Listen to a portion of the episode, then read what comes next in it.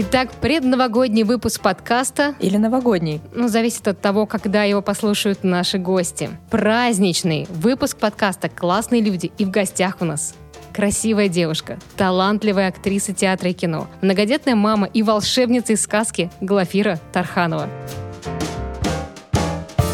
Всем привет. Здравствуйте, Глафира. Вообще, конечно, мне кажется, это какое-то новогоднее чудо, что в декабре несколько человек смогли найти свободное окошко, чтобы вот так встретиться, доехать, дойти. Это просто прекрасно. Мы очень рады. И как раз хочется с этого самого волшебства и сказки начать наш сегодняшний эфир. Да, этим летом для детей и взрослых на большом экране вышла сказочная комедия «Баба Яга спасет мир». Вы сыграли одну из ключевых ролей. Марию Искусницу. Сейчас вообще, если посмотреть, большой упор в российском кинематографе делается на сказочный жанр. Почему, на ваш взгляд, эта тема стала такой актуальной? Как сказка влияет на человека, большого и маленького? Ну, во-первых, насколько я знаю, было выделено государством большое финансирование. Начнем с этого. Кино без денег, к сожалению, ну, плохо снимается. Я этому рада, как мама, безусловно. Мне кажется, еще потянуть бы подростковую аудиторию, потому что она сейчас смотрит взрослый сериал, как мы знаем, популярный. Но если для них была какая-то отдельная ниша, куда бы они не уходили во взрослую историю, а вот что-то создавалось для них, это вообще было бы идеально. Потому что все-таки в основном мультики и сказки это для совсем, э, ну, более маленьких детей, скажем так, а не для взрослых детей. А так здорово, что это создается на фоне, мне кажется, всяких новостей в телевизоре. Как бы надо создавать сказку, наверное, я думаю так. Да, скорее всего, этот жанр именно для детей более, опять же, коммерчески успешен, потому что родители берут своих детей, идут в кино, а подростков же надо как-то еще. Ну, конечно, в полных метрах стараются авторы как-то заманить и взрослых э, юмором таким немножко другим. Тут я не всегда с этим, наверное, как мама согласна, но, по крайней мере, в Баба Яге в нашей, мне кажется, юмор такой скорее советский, такой, ну, достаточно добрый, в общем. Там, конечно, присутствуют определенные гаджеты, потому что наши классические герои попадают в современный мир, и тут уже без этого никак не обойтись. И поэтому они как раз с этим сталкиваются и очень удивлены тому, что здесь происходит. Вот. Ну, наверное, здорово тоже посмотреть это детям, которые к этому уже привыкли и без телефона не видят в современной жизни. Не обязательно, чтобы у ребенка был телефон, но родители как минимум точно. Они родились в мире, где нет взрослых без телефона фактически, особенно в городе, может, там где-то в деревне. А тут появляются взрослые, для которых это в новинку. Да, можно сказать, кстати, что вы также выросли в сказочной атмосфере, в семье кукольников, да? То да. есть это когда не только эта история рассказывается, да, так еще и надо ее придумать, потом придумать персонажей самим, смастерить Ну, знаете, тут на, такой, наверное, двойная история, потому что если ты находишься за кулисами, для тебя это перестает быть сказкой, потому что ты знаешь э, всю подноготную, как это создается, в каких условиях, э, да, в условиях форс-мажора. Поэтому, наверное, у меня вообще другое отношение к праздникам, в том числе к Новому году, потому что мои родители много лет работали там Дедом Морозом и Снегурочкой. И для меня это скорее связано с работой, вот, нежели с такими корпоративами в виде гостей, скорее как человека, который работал на них. То есть это не чудо, да, это реально Нет, это какая-то такая бытовая необходимость. То есть это не было такой истории из детства, что ой, как классно, тоже вот хочется стать актрисой, создавать. Нет, нет, точно нет. Вообще не я. Тяжкий труд абсолютно понятно. Я не могу сказать, что это тяжкий труд, там, смотря с чем сравнивать, там с шахтерами, наверное, тут потяжелее все будет. Но есть своя специфика, да, которую даже многим людям и не объяснишь, пока они там не окажутся. Вот, поэтому есть свои нюансы, которые я хорошо знаю. Кстати говоря, да, вот мы в подкасте с нашими героями часто обсуждаем именно какие-то мифы и стереотипы о профессиях. И мне кажется, что тоже многие считают, что профессия актера это прям вот что-то такое суперское, да, как говорится, быть актером, там, не мешки ворочать. Может быть, тоже сталкивались с какими-то такими предубеждениями, с которыми хотели бы сейчас э, поделиться? Но я не уверена, что это нужно развенчивать. Наверное, я иногда даже специально поддерживаю эту какую-то такую атмосферу ну, актрисы, да, от нас ждут, что мы будем нарядными, что мы будем хорошо выглядеть. Хотя там даже где-нибудь в соцсетях пишут, что да, ну, покажите себе другую. Но, с другой стороны, когда другая, ну, как все обычно, я с утра там могу жарить сырники, не знаю, кашу варить. Ну, и в этом, собственно, нет актрисы. Актриса, наверное, все-таки в чем-то другом, когда в роскошном платье на сцене, там, не знаю, или в кино. И вот эта какая-то нереальность, она как раз и манит людей. Им кажется, что мы как-то по-другому живем. Конечно, это не так. Иногда я людям могу сказать, что они говорят, дайте, можно вас пощупать. Я говорю, да я точно такая же. Но тут как раз все просто, когда мы уже в живом общении, непосредственно рядом. Но какое-то вот это вот раскрывать за кулисье, мне кажется, не всегда нужно. Пусть оно остается тайной. Но если есть конкретные вопросы, конечно, я на них отвечу. Это не значит, что я буду молчать и ничего вам не скажу. Но сегодня мы оставим в нашем э, волшебном выпуске новогоднем с новогодней атмосферой. Давайте так, оставим сказку. Да, оставим сказку. Глафира, в 98 году вы впервые оказались на большом экране, масштабной картине, у масштабного режиссера «Сибирский целюльник». А, я думаю, в 98 году. Да, да, да, там был эпизодический кусочек. Но, тем не менее, это большой масштаб, большая личность. Скажите, вы помните свои эмоции? Вам понравилось? Да, это на самом деле такой был большой период, потому что все-таки это реально огромное кино, и там сцена, которая длится, я не знаю, сколько она в итоге в, в кино, не знаю, 5-7 минут, ее снимали больше двух недель. То сейчас, конечно, ну, зная в чем я снимаюсь, у меня таких э, нет, нет сроков однозначно, ни в одном проекте не было так. Поэтому там многое не вошло, что было снято. Поэтому это был очень интересный опыт, но мне тогда это казалось какой-то все игрой. То есть мы снимались в массовках, в групповках, это когда уже более такое концентрированное внимание к массовке фактически. Поэтому это какое-то было такое приключение. А вы сталкивались на площадке с массовыми сценами? Работал Михалков сам или другие режиссеры? Я думаю, там было несколько режиссеров, точно, и по массовке в том числе. То есть там были бригадиры по отдельным группам группам людей. Это реально очень масштабная была сцена. Ну, фактически все вот это вот э, Новодевичье озеро, да, как его пруд можно пруд. назвать. Угу. Да, оно было заполнено людьми, причем вот под конец съемок уже таял лед, и бросали искусственный лед, чтобы, на, ну, чтобы люди просто не утонули. Уже ограниченное количество людей пускали на лед, но мы везде лезли, по-моему, вот я с подружкой. Я как бы вот прям непосредственно Михалкова, вот я не помню даже, видела или нет, но актеры были недалеко от нас, нас никто от них не отгораживал. Просто у каждого была своя задача, мы ее выполняли. Здорово. Такие вот, на самом деле, воспоминания. Да, масштабные Да, это прям, да. Это, получается, подростковые, да, воспоминания? Ну, наверное, да, да. А какие вообще главные отличия работы на сцене в театре и в кадре на съемочной площадке? Совсем э, по-разному, потому что в театре идет длительная подготовка. Иногда выпуск спектакля может занять, ну, может и немного, конечно, занимать, но по-хорошему это 3-6 месяцев, иногда это может быть год. Ну, там у всех как, какие возможности. Коммерческие спектакли выпускают, естественно, быстрее. И это работа с материалом, погружение в нее, то есть много, многослойность. Хотя в театре даже после премьеры, точнее, премьера вообще не является каким-то пиком или финалом, потому что спектакль живет дальше, и актер в основном работает дальше над своей ролью, то есть ты можешь играть это 5-10 лет, это, это трансформируется. Я думаю, что даже, ну, мало, наверное, кто из зрителей там сходил 10-15 раз с какими-то промежутками на один и тот же спектакль, но если бы это произошло, то они бы увидели движение того или иного актера или нескольких актеров. Но это знаем скорее мы,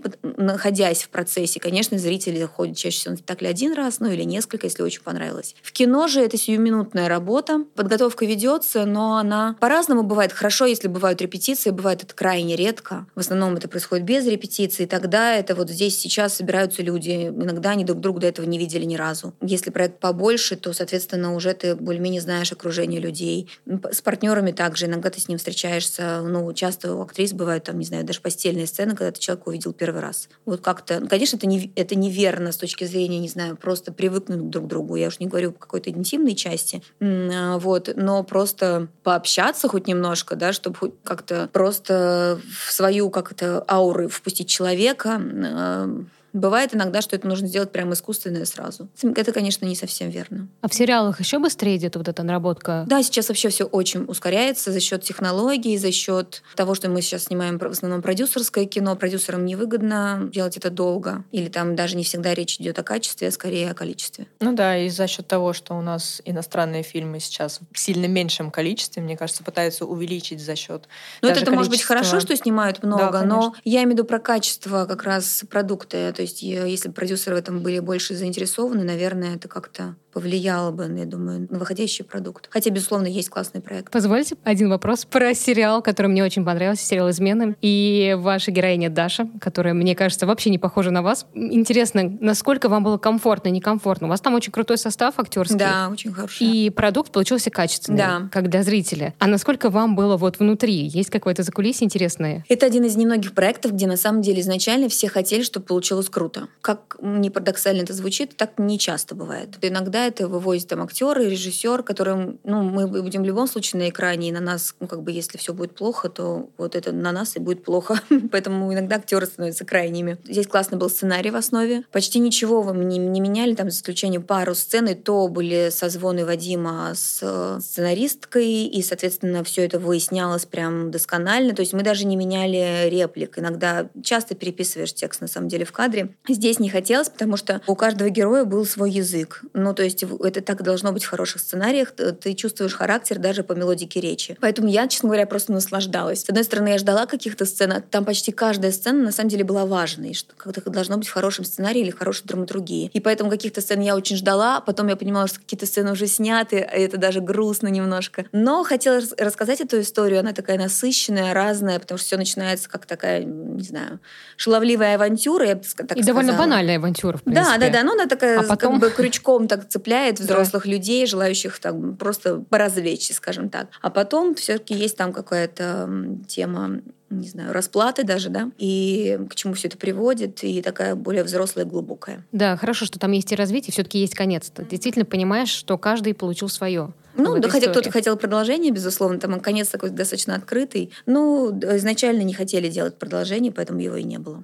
Ну, может быть, и хорошо. Да, то бывает уже до бесконечности ну, да, все да, растягивается, да. и весь флер исчезает. А можно сказать, что у вас есть какая-то любимая, может быть, или нелюбимая роль, или это не совсем корректно давать оценки? Ну, наверное, да. Тут сложно. Это, все это опыт, безусловно. Надеюсь, что-нибудь любимое еще впереди. Очень хочется в это верить. Но я думаю, мы можем об этом говорить. Просто у меня сейчас это был очень сложный проект, э, сложный во всех смыслах, во всех отношениях, совершенно новый для меня опыт. Я снялась у Валерии Гай Германики в проекте «Обоюдное согласие 2» вот совсем другой опыт, не знаю, там по, по всем параметрам, в том числе фактически почти все, там, за исключением пару людей, э, все мои партнеры были не актеры. Это были люди из разных профессий. Но иногда, знаете, так как Лера была режиссером, мне казалось, что я менее опытный, чем они все.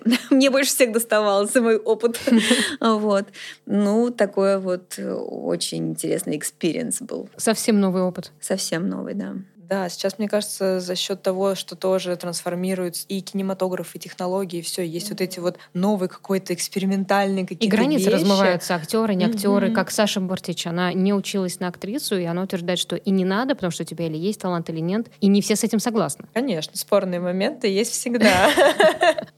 Ну да, о том, что, конечно, сейчас, опять же, в эпоху вот этого клипового мышления, контента, когда вот ты взял телефон, ты уже сам себе и режиссер, и сценарист, сценарист, и, и актер, угу, и угу. сколько мы видим, да, сейчас опыта, когда люди из вайнеров, да, там становятся, опять же. Там... С другой стороны, сейчас есть классная возможность, э, кто-то ей пользуется, кто-то нет, и это, да, здорово, потому что там не все есть актеры в соцсетях. Я, наверное, когда еще была в театре Сатирикон, одна из немногих, кто вела там запрещенную сеть, э, некоторые так к этому и не пришли. Хотя, на мой взгляд, есть там Ирина Горбачева, Медыныч, которые да. даже взлетели с помощью этого. Конечно, если так будут делать все, и так делать все не смогут, поэтому все равно это у каждого свой путь, но, по крайней мере, они воспользовались этой возможностью, и она их куда-то привела. Не факт, что это как бы у каждого получится, конечно. Но вы в социальных сетях на самом деле создаете очень разные образы для себя. Это очень интересно. Вы их сами придумываете? Вам это помогает вдохновляться? Ну, у меня изначально была такая идея, я, в принципе, ее выполнила, дальше посмотрим, как это все будет развиваться. Для меня это было такое общественное визуальное портфолио, я бы так сказала, потому что меня воспринимали достаточно однобоко, как такую героиню России один, такую вечно плачущую, несчастные какие-то героини. У меня их было много, и я их все равно люблю. Но мне хотелось чего-то другого, большего. И потом иногда я приходила на пробы, а там висит фотография, ну, как референс, э, моей фотографии из журнала. И хотя мне даже никто не предупредил, что я должна быть вот так выглядеть, как там, да, не знаю, в красном платье, со смоки айс какой-то, ну, то есть с вечерним макияжем. И так как сейчас, говорю, в кино, скорее это было сделано для кино, потому что раньше были там пробы грима делали, то есть перед пробами актрису красили, готовили, готовили, и она выходила вот в образе. Сейчас никто этого не делает, почти никто, ну там за исключением каких-то исторических проектов, ну тоже в виде экономии, я думаю. И я думала, что это может быть такой платформой, где я могу себя показать с разных сторон. В основном я ничего не говорю визажистам, стилистам, фотографам. У них есть идея.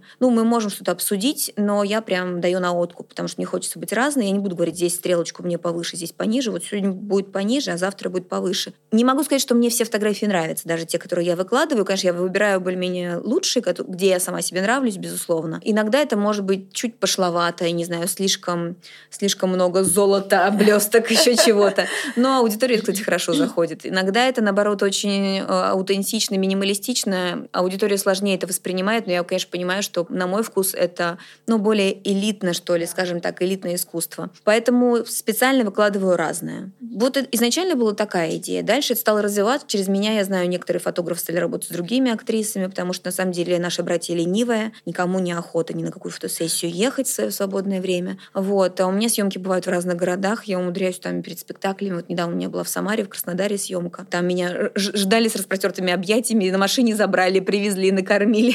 Вот. Спасибо всем большое командам, которые меня там встречали. То есть не ради этого, безусловно, я туда ехала, но они как-то с очень с благодарностью, с отдачей к этому относятся, и это здорово. Это же тоже как элемент такой терапии, наверное, для женщины, когда вот ты в разных да, образах. Безусловно. Это же шикарно. Плюс ко всему сейчас, конечно, за счет соцсетей, хоть и запрещенных, но я каждый раз внутренне благодарю за то, что они есть, потому что, ну, собираются разные специалисты. За счет этого это происходит для меня бесплатно, потому что, соответственно, эти специалисты сами хотят сделать круто. Стилисту хорошо бы выпендриться на этой съемке, чтобы его заметили. Визажисту накрасить так, чтобы к ней пришли потом другие клиенты на вечерний макияж, на свадебный и так далее. Фотографу тоже заявить о себе, если я как публичная личность участвую в этой съемке, ну а мне выгодно, что в результате этот весь букет собран на моей странице. Поэтому, ну, иногда я думаю, что там лет 30 назад это вообще даже представить было сложно, вот так, что собираются там девушки или иногда там мужчины в наших командах есть, и вот что-то тут создают для чего-то, для какого-то контента, и в итоге все довольны и счастливы, и у всех все получилось. Вот. Да, это тоже ведь опять же про то, что кто-то пользуется, кто-то нет. Ведь получается, что если ты человек там творческий и ты хочешь куда-то там двигаться вперед, то есть ты сам себе делай. находишь выходы, правильно делай. И можно написать даже Глафире Тархановой, спросить Да, так девочки пишут в основном. Некоторые, я там у них первая среди там десятка списков. Иногда пишут по много раз, потому что сейчас у меня почему-то так директ как-то работает, я не все письма вижу. Ну, через кого-то уже.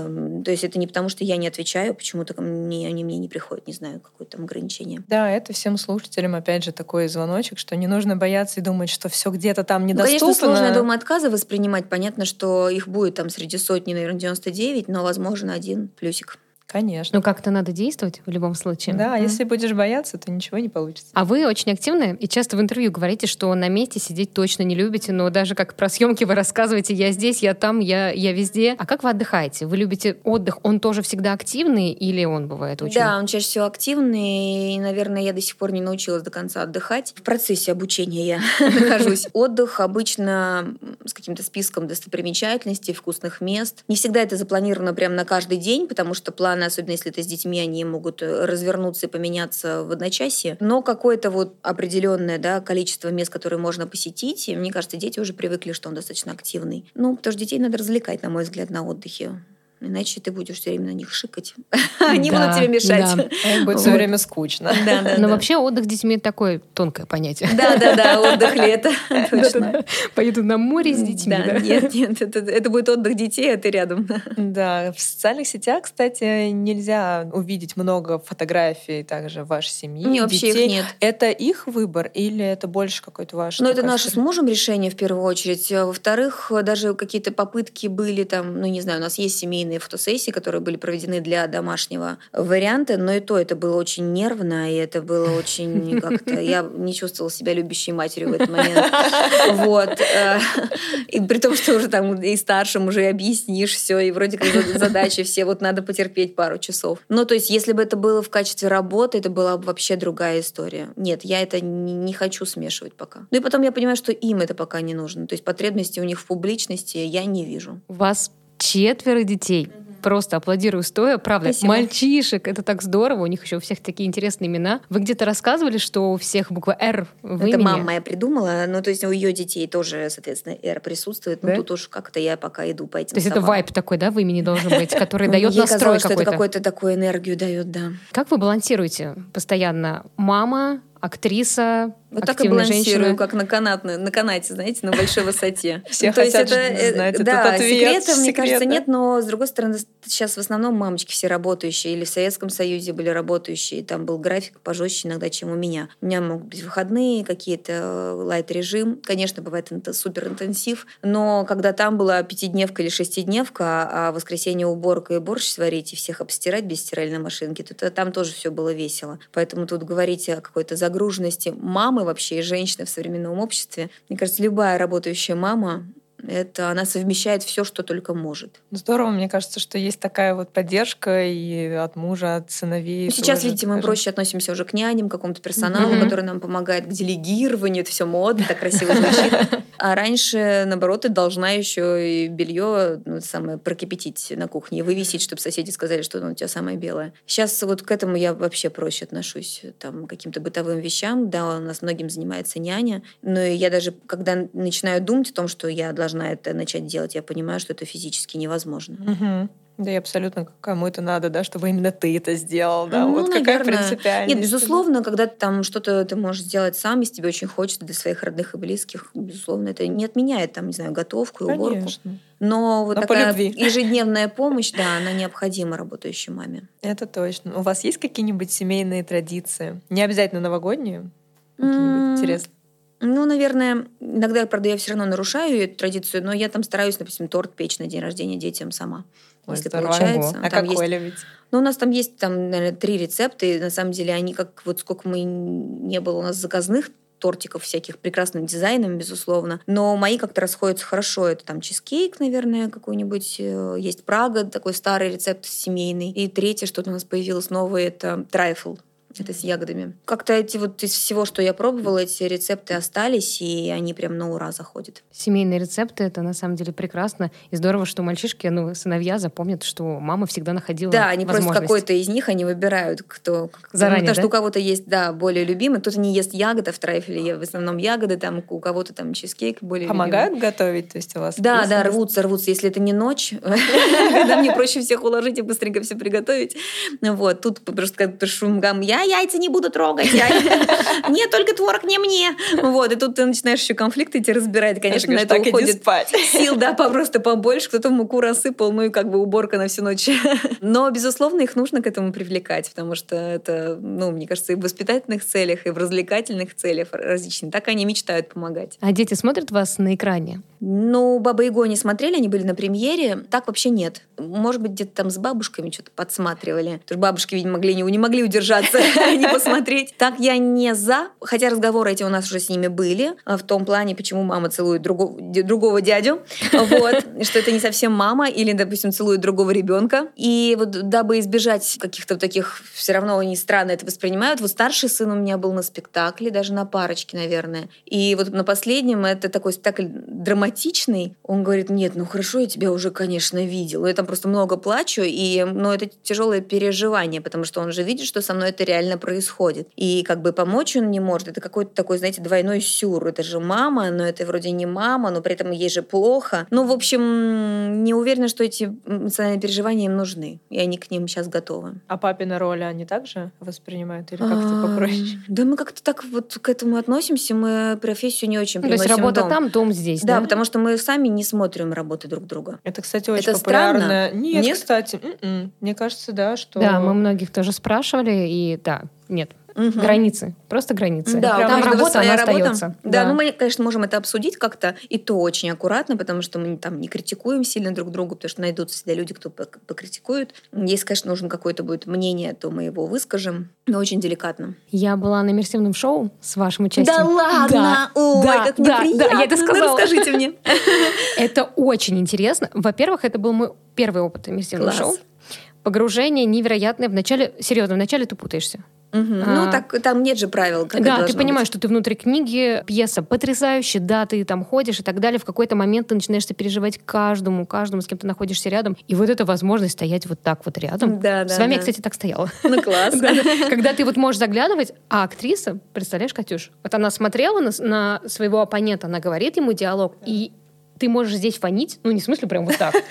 Но... Ну, знаете, бывает, что и так. Со мной не было. А, когда я сама была в Санкт-Петербурге, я была на шоу на иммерсивном на вернувшихся, то там как зрители, ну, может, я попала на такой показ, когда они были более активны, они вот, ну, вот стоят, как я сейчас с микрофоном, буквально там в 20 сантиметров друг от друга, как раз Пастор и Хелен, и женщины заглядывали вот так к ним. Между вами. Да, просто в глаза. То ну, есть там достаточно интимная сцена, но вы понимаете, в чем, мне кажется, ну, там много плюсов в иммерсиве, потому что я изначально была зрителем, которому очень понравилось. И была у меня идея о том, что хорошо бы мне побывать с другой стороны и вообще понять, как это и что это, потому что мне тоже очень понравилось, как работают ребята. Я имею в виду актеры. Очень э, красиво и как все. Бы, нет, очень как бы по включенности, по профессионализму. То есть я думала, как, это, так, это, как так у них получается. И совершенно случайно я, по-моему, когда они вернулись в Москву, я написала какой-то комментарий о том, что как круто, типа. И мне написали в директ, что типа приглашаем вас на премьеру.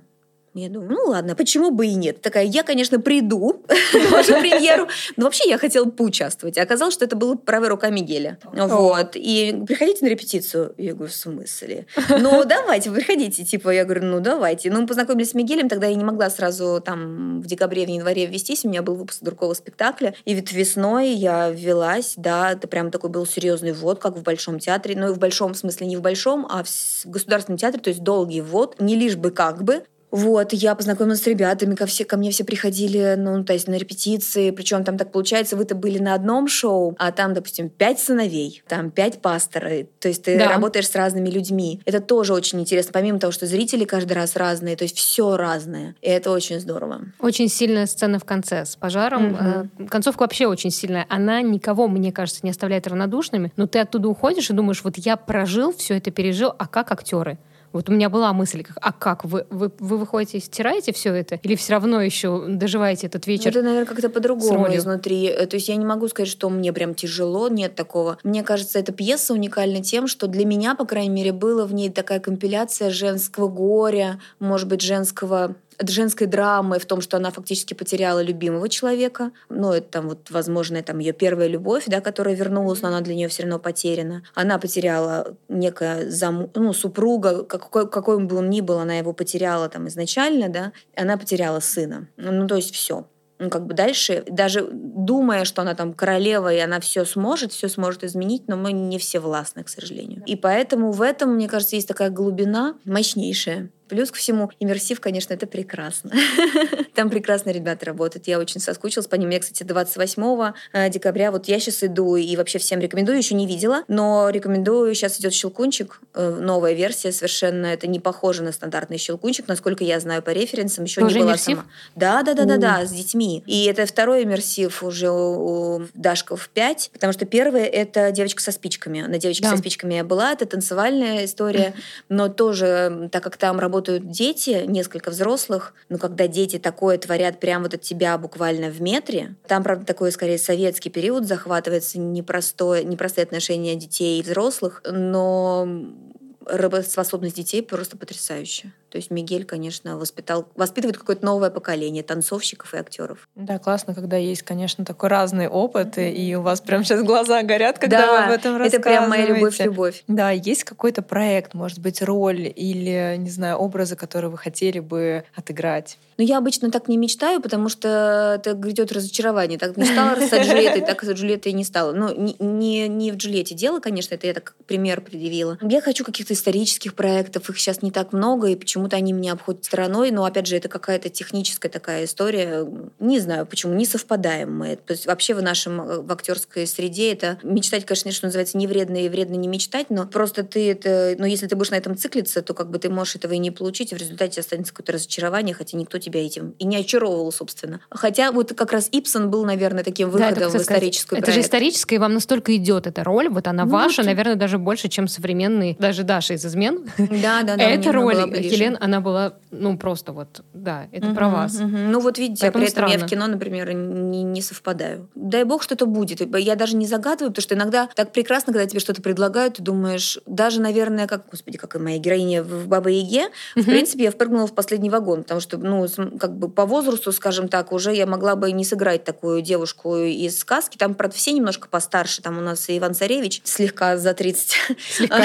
Да, поэтому, соответственно, и главная героиня могла быть постарше. Но, собственно, я, мне кажется, изначально это был выбор режисс- режиссера, с которым я уже работала, с Кареном Захаровым. Спасибо ему за это большое, потому что мне многие там еще с косой, когда с длинной ходила, все мне говорили, что тебе надо обязательно, вот это надо, но оно в результате никуда не осуществляется. И здесь так это выбрал Карен меня, то, мне кажется, если бы это было продюсерское изначально кино, там потом поменялись продюсеры, то вы утвердили бы какую-нибудь молоденькую девушку, и я прошла бы мимо. А так это совпало со мной, и, насколько я знаю, мы будем снимать продолжение. Да? О, Да. Я небольшая. сегодня обрадую свою дочь. Она ваша поклонница, я обещала передать привет в эфире. Спасибо. Обычно поклонница моей бабушки.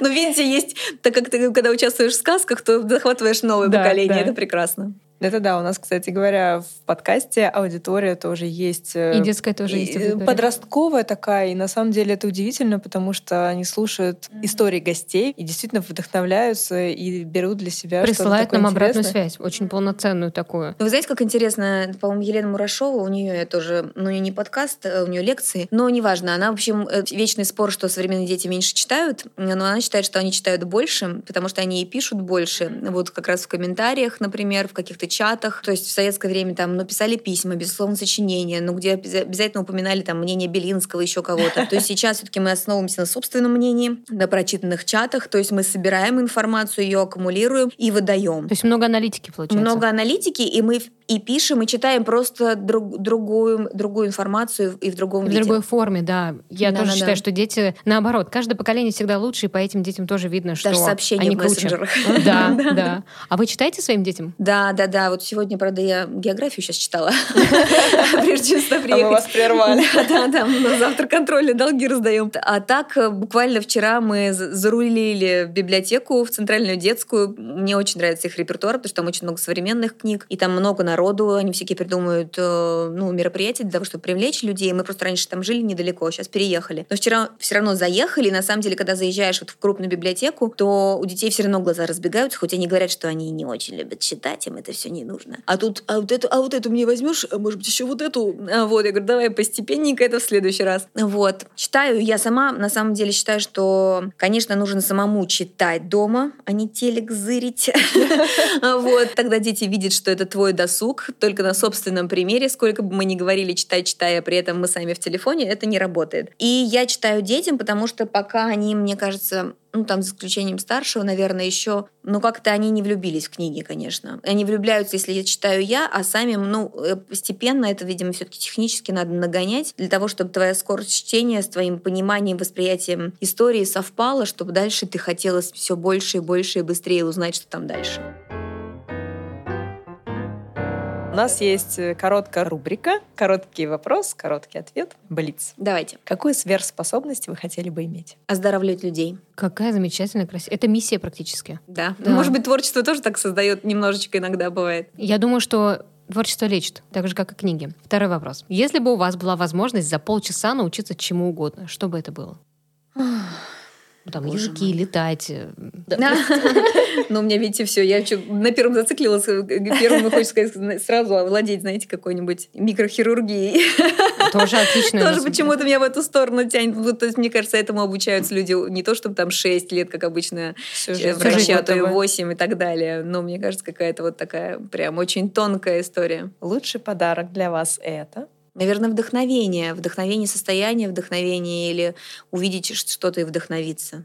Глафира, вы были настолько искренни. Спасибо вам большое, что вы нашли вот это время, пришли и были с нами веселые, радостные, искренние. А закончить сегодняшний эфир хочется все-таки канун Нового года. Мгм. Давайте нашим слушателям пожелаем что-нибудь приятное и доброе. Будьте здоровы, читайте книги, смотрите хорошее кино, делайте свой выбор. И мне кажется, это главное, чтобы еще мы это все обсуждали, для того, чтобы делились этим впечатлением, как раз вдохновением в том числе. И тогда нас все будет больше, больше, больше. Вас будет больше слушать, нас будет больше смотреть. И мне кажется, мир станет прекраснее. Всем нам вдохновения, счастья в новом году. Ура. Спасибо. С наступающим 2024, дорогие друзья. А с вами были прекрасные гости Глафира Тарханова. И мы, классные люди.